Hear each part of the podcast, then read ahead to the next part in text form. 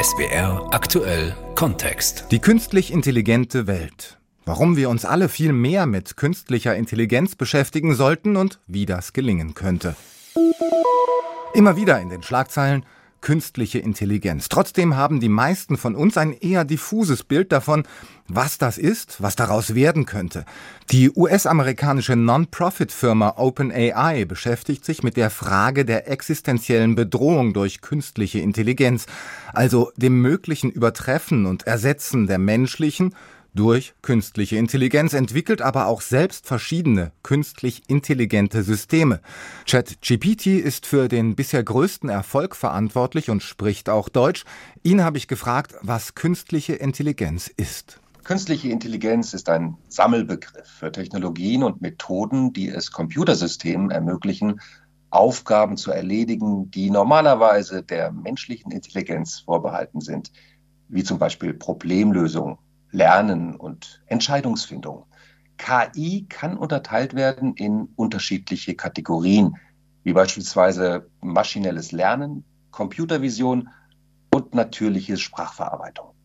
Wird KI in Zukunft immer komplexere Aufgaben übernehmen, auch solche, die bisher nur ein Mensch ausführen kann?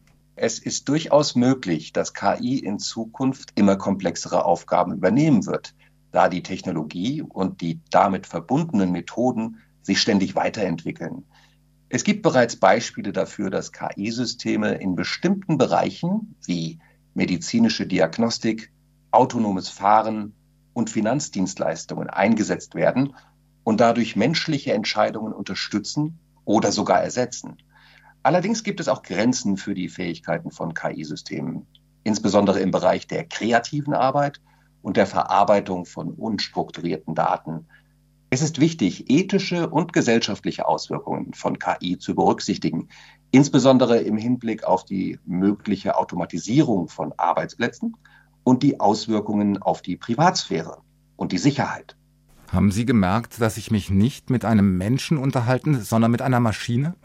ChatGPT, mein Kollege Peter Knetsch hat die Antworten, die der Chatbot von OpenAI in Textform ausgespuckt hat, gesprochen. Davon wohl eher nicht überrascht sein dürfte Professor Michael Resch, Direktor des Höchstleistungsrechenzentrums Stuttgart, der sich aber auch mit den sozialen und ethischen Aspekten rund um die Digitalisierung beschäftigt und ein Buch über die Digitalwüste Deutschland geschrieben hat. Herr Professor Resch, künstliche Intelligenz, Grund zur Hoffnung oder doch etwas, was uns eher Angst machen sollte? Ja, das ist eine interessante Frage, weil ich weder das eine noch das andere sagen würde, sondern sagen würde, ist eine Technologie, dem sollte man mit keinerlei Emotionen begegnen, weder hoffen noch Angst haben, äh, sondern nüchtern betrachten. Und was ChatGPT hier gerade äh, gemacht hat, war ja übrigens beeindruckend. Und zwar in der Hinsicht, dass es versucht hat, möglichst ausgewogen zu antworten. Also man hat schön gesehen, wie ChatGPT dann gesagt hat, ja so, aber Achtung, auch hier noch ein bisschen und auf das noch Rücksicht nehmen. Aber ich, ich würde bei, bei der KI oder bei allen Themen rund um KI sagen, das war in den letzten Jahren eine beeindruckende Entwicklung, bei der vieles äh, möglich geworden ist, was wir vorher nicht so leicht konnten. Aber man muss es jetzt auch sehr nüchtern einsortieren und sagen, Angst muss man davor nicht haben. Angst muss man davor haben, dass es falsch eingesetzt wird. Und Hoffnungen mache ich mir in Bezug auf die KI jetzt nicht sehr große, weil es teilweise ja Weiterentwicklungen sind von Dingen, die wir früher auch schon gemacht haben. Jetzt sagen Sie aber auch, wir müssten uns alle viel mehr mit den Digitalisierungsthemen beschäftigen, nicht nur mit KI. Warum? Ich denke, dass wir in einer Situation sind, wo wir uns angewöhnt haben, dass digitale Systeme uns ähm, mit Lösungen verwöhnen. Das heißt, wir sagen, okay, die Handhabung eines, eines Rechners ist so einfach geworden. Äh, die Systeme haben diese netten äh, Benutzerschnittstellen, grafische User Interfaces. Da klicken wir ein bisschen rum. Unsere Kinder können das schon im Handy, klicken ein bisschen drauf rum, irgendwas passiert. ist alles schön, ist alles gut. Mit dem Thema Daten, also nicht nur KI, sondern generell dem Thema Daten, kommen wir jetzt aber in einen Bereich, wo es besser ist, wenn wir anfangen zu verstehen, was die Systeme eigentlich machen. Warum es sollten wir es wissen? Wir haben ja bisher die Situation, wir wissen es nicht, was passiert, keiner hat einen Schimmer, aber es geht eigentlich allen ganz gut damit. Warum sollte man daran etwas ändern? Weil sich in den letzten etwa 20 Jahren rund um das Thema Daten etwas entwickelt hat, was ich als die IT-Oligarchie bezeichnen würde. Wir haben sozusagen äh, unsere persönlichen Daten einer ganz kleinen Gruppe von Menschen übergeben, die mit diversen ähm, IT-Plattformen, Social-Media-Plattformen unsere Daten abgreifen und damit Dinge tun, äh, bei denen wir uns fragen sollten, was passiert da eigentlich? Das andere ist, dass die Digitalisierung in so vielen Bereichen in der Zwischenzeit aktiv ist, ähm, dass wir einfach als Exportweltmeister anfangen müssen, nachzudenken, ob die Produkte anderer Staaten besser sind, weil die die IT besser beherrschen. Das heißt, es ist zum einen ein Thema von Qualifizierung, um auf dem Weltmarkt bestehen zu können, sozusagen ein triviales Thema, das die Techniker, Naturwissenschaftler und so weiter angeht. Und es ist auf der anderen Seite ein gesellschaftliches Thema, weil wir zugelassen haben, dass wir die Technik nutzen, um Daten zu sammeln und auf eine Art und Weise zu verwenden, die wir eigentlich nicht wollen. Also das wissen wir schon, dass wir es nicht wollen. Und was wäre jetzt der Weg da raus? Na, der Weg daraus ist erstmal zu verstehen, was da passiert und zweitens dann auch tatsächlich zu sagen, was möchte ich und was möchte ich nicht. Das ist letztendlich das, was in einem demokratischen Staat ja immer passiert, dass man sich als Gesellschaft ausdiskutiert, was möchte ich und was möchte ich nicht. Das, was ich möchte, das fördert der Staat dann meistens und äh, das, was ich nicht möchte, das wird dann halt verboten. Und das, auf das müssen wir rauskommen, aber das funktioniert natürlich nicht, wenn wir hingehen und sagen, ja, wir müssen davon gar nichts verstehen. Ja, das wir nutzen das nur. Hm. Warum man sich mit der Digitalisierung und der KI beschäftigen sollte, das wurde jetzt, glaube ich, schon ganz deutlich. Das andere ist natürlich die Frage des Wie. In Berlin gibt es seit Jahren ein Projekt, das Informatik schon den ganz Kleinen nahebringen soll. Auch das klingt erstmal fragwürdig. Unsere Kollegin Silvia Plahl hat sich das Haus der kleinen Forscher aber vor geraumer Zeit mal für den SWR angeschaut. Dabei hat sie auch die Erzieherin Manuela Krause aus Berlin-Zehlendorf und ihre Kita-Gruppe getroffen.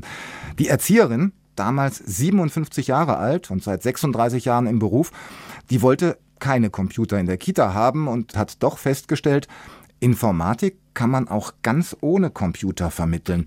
Denn überall gibt es genau definierte Regeln das Kinderzählen, das Tischdecken und so weiter und so fort. Also das begleitet uns wirklich den ganzen Tag, aber man macht sich das eigentlich nicht bewusst. Und dann sind eben so ganz einfache Sachen wie Reihenfolgen, Befehle, Eingaben machen und so weiter ganz wichtig. Man muss zum Beispiel die Reihenfolge einhalten, dass man sich richtig anzieht. Ja, dass man sich richtig anzieht. Das muss schon passen. Herr Professor Resch, Wann fängt man an, Informatik zu lernen? Wann sollte man anfangen, Informatik-Grundlagen zu lernen? Und wie sollte das in unserer Gesellschaft am cleversten geschehen? Das Beispiel mit dem Kindergarten finde ich jetzt wunderbar, weil, weil man dort genau an das Thema herangeht, das für die Informatik wichtig ist, nämlich Abstraktion. Sich zu merken, dass ich drei Schritte hintereinander mache, dass ich jetzt erst Zähne putze, mir dann das Gesicht wasche und mich dann anziehe. Das sind diese abstrakten Themen, die unter anderem auch dazu geführt haben, dass man diese Maschine überhaupt gebaut hat. Das heißt, wir haben schon lange diese regelbasierten Dinge. Wir sagen erst, mach das, dann mach das. Und dann kamen zwei Menschen, die gesagt haben, oh, da, da wäre es doch praktisch, eine Maschine zu haben, die mir das sozusagen abnehmen kann, soweit es die Berechnung angeht. So. Das kann ich schon mit Kindergartenkindern tatsächlich machen. Ich kann es auch mit Grundschulkindern machen. Wovor ich wirklich warne, ist, den Kindern sehr früh irgendwelche Geräte in die Hand zu geben weil sie an der Stelle noch gar nicht äh, über die Fähigkeit verfügen, das System zu programmieren. Das heißt, sie haben eine ganz einfache Vorstellung von, wenn ich das mache, dann passiert das. Ursache, Wirkung, ja. Aber sie können noch nicht das machen, was man dann später Programmierung nennt. Damit beginnt man am besten äh, so im Bereich von, was ist das, fünfte, sechste Klasse in Deutschland, ja. Dann Schule, sollte man beginnen, ja, dann sollte Schule man und Informatik, und das hat bisher aber so gar nicht funktioniert. Wenn man jetzt mal von diesem sollte, wünscht dir was, weggehen. Ja. Sehen Sie dann eine realistische Chance, in ein paar Jahren ein vernünftiges, einen zukunftsweisenden Unterricht auf die Beine zu stellen? Wie könnte sowas geschehen in Deutschland? Das sehe ich durchaus. Also äh, die Chance besteht. Die Frage ist, ob man es will, ob man es von, von den Schulen her will, von den Lehrerverbänden her will, es von der Politik her will. Aber die Chance ist natürlich da. Ich kann im Grunde genommen, sagen wir mal, nächstes Jahr anfangen zu sagen, jetzt mache ich das mit meinen elf, zwölfjährigen. Und dann mache ich das systematisch weiter. Das Aber wer Zeit, soll das bis machen? genügend Leute habe. Die oh, Lehrer? Wir haben zum einen, ja, wir haben zum einen äh, Informatiklehrer und wir können zum anderen natürlich äh, Konzepte in bestehenden Unterricht einbauen. Sie können das Thema Programmierung in den Mathematikunterricht einbauen. So habe ich zum Beispiel Programmieren gelernt im Gymnasium in den 70er Jahren des vorigen Jahrhunderts. Ja. Da ist kein Hexenwerk dahinter, das zunächst mal äh, schrittweise einzuführen. Das ist ja das, was passiert ist in den letzten Jahren, dass man gesagt hat, oh, wir haben leider keine Lehrer wir haben leider keine Ausstattung und deswegen können wir keine Leute ausbilden und deswegen können wir es den Schülern nicht beibringen. Und dann hat man gesagt, oh, ja, jetzt können wir den Lehrern auch nicht Informatik beibringen, weil die haben es in der Schule nicht gelernt. Das ist so ein, irgendwie so ein Teufelskreis, aus dem man nicht rauskommt. Wir haben keine Lehrer, also keinen Unterricht, also keine Kenntnisse, also können wir auch keine Lehrer. Und da muss man halt raus. Und da muss man hingehen und sagen, da macht man es erstmal in kleinen Schritten und dann in größeren Schritten. Ja, das, das ist natürlich holpert's da wie immer. Ja, in Deutschland soll es aber halt immer gleich perfekt sein. Jetzt ist es ja aber auch nicht so, dass es gar keine Möglichkeit gibt, sich selbst fortzubilden, auch wenn man älter ist, egal ob man Schüler, Lehrer oder schlicht erwachsener Mensch ist. Das Hasso-Plattner-Institut stellt zum Beispiel so ein breites Spektrum an kostenfreien Kursen bereit. Professor Meinl, der neben seiner Institutsleitung im Moment auch noch für die Online-Lernplattform verantwortlich ist, der stellt fest, dass dabei das größte Interesse aber doch wohl ziemlich handfeste Gründe hat. Wir bieten das allen an und erleben, dass sich da die mittleren Altersklassen so von, von 30 bis äh, Ende 50 besonders interessieren, die da auch berufliche Ansprüche zu erfüllen haben, Dinge zu verstehen, mit neuer Technik zurechtzukommen, zumindest mal zu wissen, was sich das bezieht, wo es eine Rolle spielt. Wer muss, der macht. Das klingt da so ein bisschen raus, Herr Professor Resch. Das Interesse zu haben, ist die Grundvoraussetzung, damit sich was verändert. Haben wir das Interesse? Wie könnte es geweckt und gefördert werden? Ähm, wir haben einen sehr, sehr guten Grund, uns darum zu kümmern, dass auch die Menschen, die jetzt schon im beruflichen Alltag stehen, sich digital weiterbilden.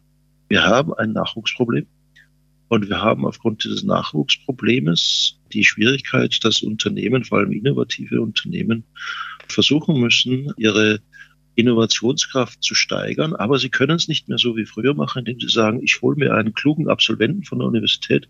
Es gibt nämlich zu wenig. Und das heißt, die, die Industrie, auch der Mittelstand, müssen in den nächsten Jahren massiv in die Weiterqualifizierung ihrer älteren Mitarbeiter, also wenn man jetzt sagt 30 bis 50 sei schon älter, ja, also in, in diese Gruppe investieren. Und auf der Schiene wird man dann tatsächlich auch mit dem Thema Digitalisierung sozusagen in einem Heilungsprozess, weil die Leute sind ja durch Schulen gegangen, haben ein Studium, eine Ausbildung gemacht, ja, haben das nicht gelernt, was sie brauchen im beruflichen Alltag. Also ist das sozusagen eine eine Nachsorge. Das wird uns helfen. Es wird an der Stelle einen Impuls geben. Das ist dann der eine Teil, der geheilt wird, nämlich die wirtschaftlichen Folgen. Geht gleichzeitig das Verständnis für die gesellschaftlichen Implikationen, die das alles mit sich bringt, da auch? Haben die Arbeitgeber da ein Interesse? Nein, ich glaube, das wird schwierig werden. Also ich glaube, dass wir da eine, eine sehr lange und intensive Diskussion brauchen und dass es lange dauern wird, bis sich die deutsche Gesellschaft darauf einstellt und auch mit neuen Dingen umzugehen, wenn wir wieder zurückgehen zur KI. Das sind Themen, die jetzt seit ein paar Jahren aktiv sind. Und da, da werden wir auch weiterhin Defizite haben und da werden wir auch weiterhin Diskussionen haben. Und das wird weiterhin zu sozusagen Konflikten führen oder zu Cleavages, wie man so schön sagt zu Gräben, die sich auftrüsen zwischen Digital Natives oder Wissenden, digitalen Wissenden und digitalen Unwissenden. Aber das müssen wir als Demokratie dann halt auch einfach aushalten, ausdiskutieren und schauen, wie wir damit umgehen. Also es gibt kein Allheilmittel, um zu sagen, 83 Millionen Menschen in Deutschland, die müssen jetzt einfach verstehen, wie ein digitales Wahlsystem funktioniert, was dahinter steht. Das, das werden wir nicht schaffen. Und alle Schwierigkeiten, die wir mit KI haben, ist, dass die KI eben nicht I ist. Sie ist nicht intelligent. Das heißt, sie lernt anhand der Daten ziemlich oft das Falsche. Und sie findet, wenn, dann Relationen, die so gar nicht stimmen.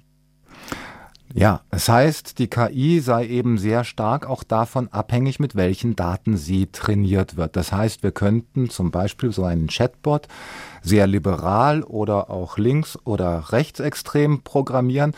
da könnte dann jede der viel beschworenen Filterblasen ihre eigene KI haben, die sie dann in ihren Überzeugungen weiter bestärkt.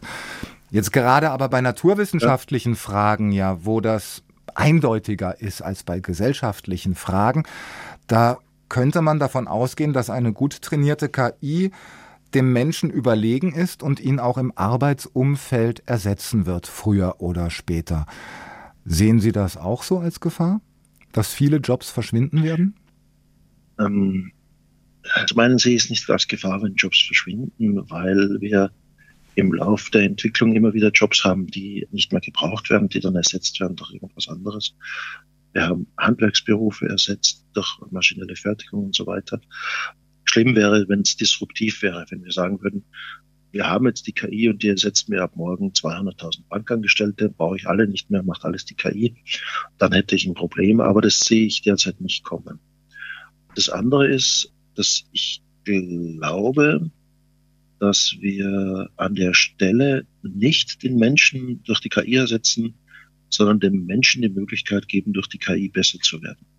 Das heißt, wenn ich zum Beispiel in den medizinischen Bereich gehe, die KI sortiert mir vor, der Arzt mit Erfahrung nimmt dann das, was vorsortiert worden ist und arbeitet das nach. Mit seiner Erfahrung und mit der Fähigkeit, mehr zu machen, als nur diese Wenn-Dann-Relation herzustellen, sondern zu sagen, ich hatte da mal einen Fall vor zehn Jahren und da sah das so ähnlich aus. Das kann die KI nämlich nicht, weil sie bei diesen Entscheidungen, ich mache ein Bild und dann sage ich, ist das jetzt Krebs oder nicht Krebs, ja, da kann die KI im Grunde genommen nur sagen, ich bin trainiert worden, ja oder nein. Sie kann aber nicht sagen, ich sehe anhand dieses Bildes einen Krankheitsverlauf, weil sie mit diesem Krankheitsverlauf nicht so leicht zu trainieren ist wie ein Arzt, der den Patienten dann begleitet, den Krankheitsverlauf sieht und die Erfahrung mitnimmt. Das ist extrem schwer, diese, dieses Zusammenspielen von Informationen, das wir als Menschen haben.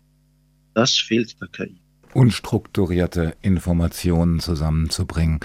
Daneben kann das versteckt sich hinter dem Begriff, genau das versteckt sich hinter dem Begriff unstrukturiert, der so harmlos klingt, wenn in der Chat-GPT ausspricht. Mhm. Die Komplexität der Welt kann die KI nicht erfassen. Was auch Hoffnung machen kann. Professor Michael Resch, Direktor des Höchstleistungsrechenzentrums Stuttgart. Also, es wird nicht das Ende der Welt sein, aber KI wird viel verändern. Wenn wir die Entwicklung nicht einfach nur den Spezialisten überlassen wollen, sondern halbwegs qualifiziert mitreden wollen, dann müssen wir uns als Gesellschaft mit KI und Digitalisierung viel mehr beschäftigen als bisher. So viel dürfte klar geworden sein in diesem Kontext, in dem es um die künstlich intelligente Welt ging. Am Mikrofon war Ralf Hecht.